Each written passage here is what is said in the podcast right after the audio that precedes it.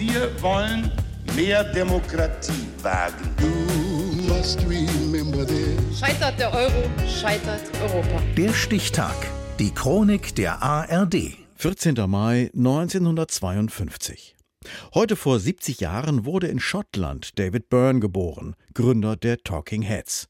Kerstin Burlage. Eigentlich ist David Byrne ein kreativer Tausendsasser. Songwriter, Sänger, Komponist, Musikproduzent, Schauspieler, Regisseur, Choreograf, Buchautor, Fotograf und bildender Künstler in einem. Bekannt geworden ist er Ende der 1970er Jahre vor allem als Frontmann der amerikanischen Band Talking Heads.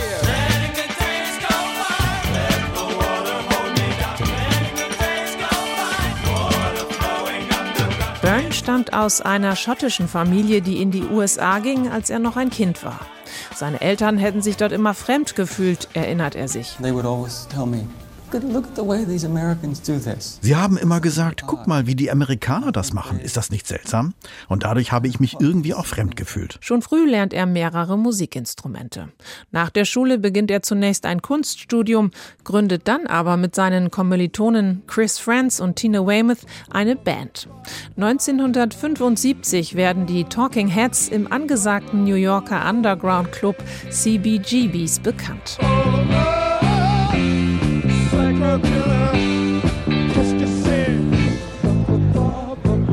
Mit seinen nervösen Bewegungen und den aufgerissenen braunen Augen wirkt der schmale David Byrne auf der Bühne eher wie ein Anti-Rockstar. Aber er sticht heraus durch zynisch-lyrische Texte, seine besondere Art Gitarre zu spielen und seinen beinahe Sprechgesang, über den er sagt, I can't sing like a, I don't know, a great.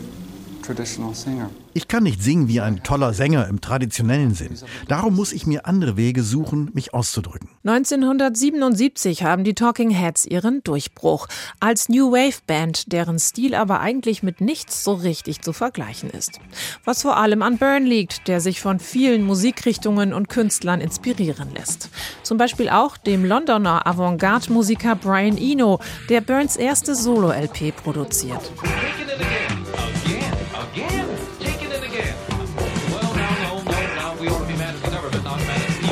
My Life in the Bush of Ghosts von 1981 fließen afrikanische, orientalische und südamerikanische Elemente ein, genauso wie Sampling-Technik. Damit ist David Byrne seiner Zeit voraus.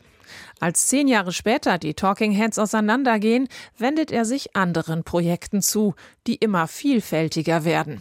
Neben Musik macht er Filme, Fotoserien und Klanginstallationen, avantgardistisch, leise gesellschaftskritisch, oft ironisch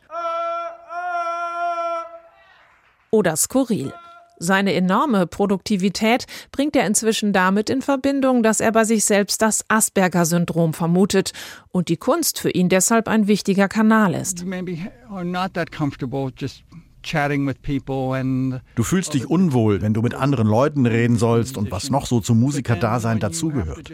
Aber wenn du dich künstlerisch ausdrückst, dann kommt es einfach raus. Und David Byrne lässt es immer noch raus. Als inzwischen vielfach preisgekrönter Künstler, der sich nebenbei auch noch für das Fahrradfahren als beste Fortbewegungsart einsetzt und für eine optimistischere Zukunft.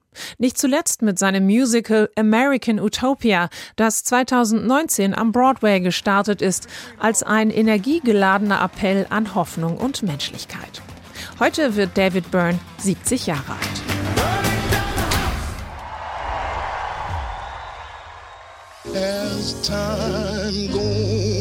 Der Stichtag. Die Chronik von ARD und Deutschlandfunk Kultur. Produziert von Radio Bremen.